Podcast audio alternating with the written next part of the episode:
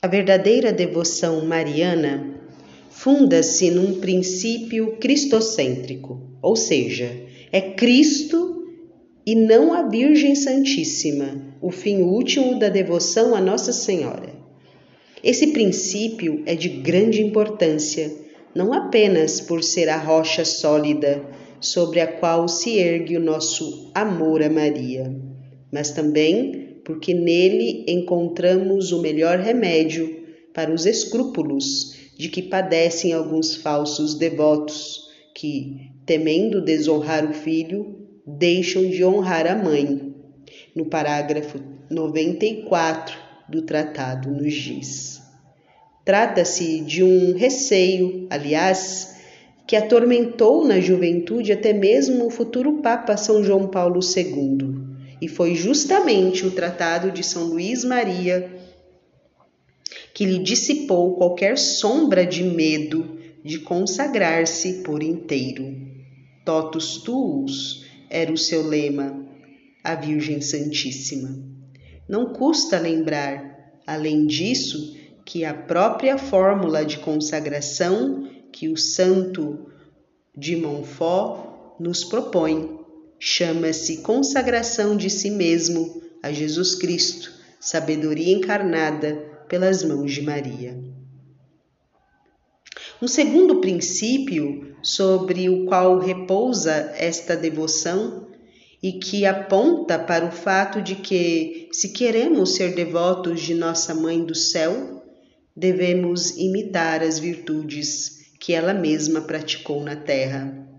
Se com efeito, a finalidade de toda e qualquer devoção é a nossa santificação pela paulatina configuração ao Senhor, então é mais do que evidente que uma alma consagrada a Maria tem o grave dever de imitar o modelo perfeitíssimo de amor e humildade que nela resplandece.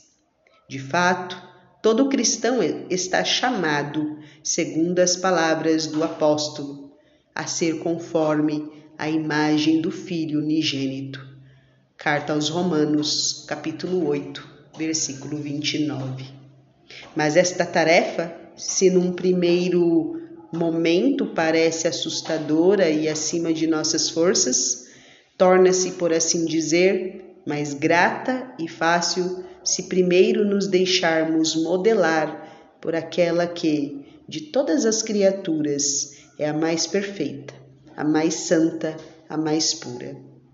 Não porque ela esteja acima de seu filho, isto adverte São Luís, seria uma heresia intolerável, mas porque, para mais perfeitamente bendizer Jesus e imitá-lo do modo mais fiel possível, cumpre bem dizer antes a Maria e procurar reproduzir tanto quanto pudermos, o seu próprio modo de pensar, falar, agir e sentir.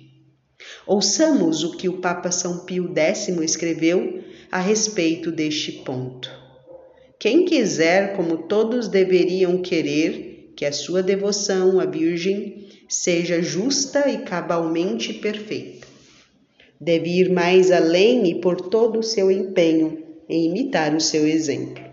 Com efeito, é lei divina que os que desejam tomar posse de eterna bem-aventurança reproduzam em si, imitando-as, a paciência e a santidade de Cristo.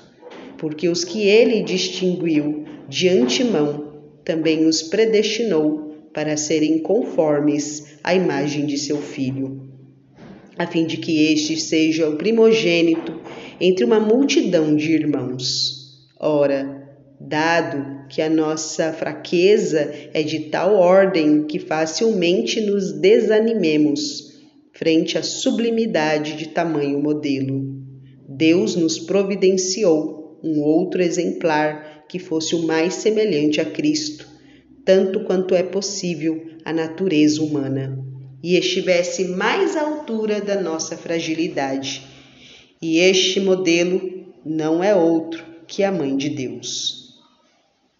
Se o próprio São Paulo não temeu dizer aos fiéis de Corinto: Tornai-vos meus imitadores, que motivo teríamos nós para recear tomar como modelo aquela que, maior do que todos os apóstolos, imitou da maneira mais perfeita possível as virtudes do nosso Salvador?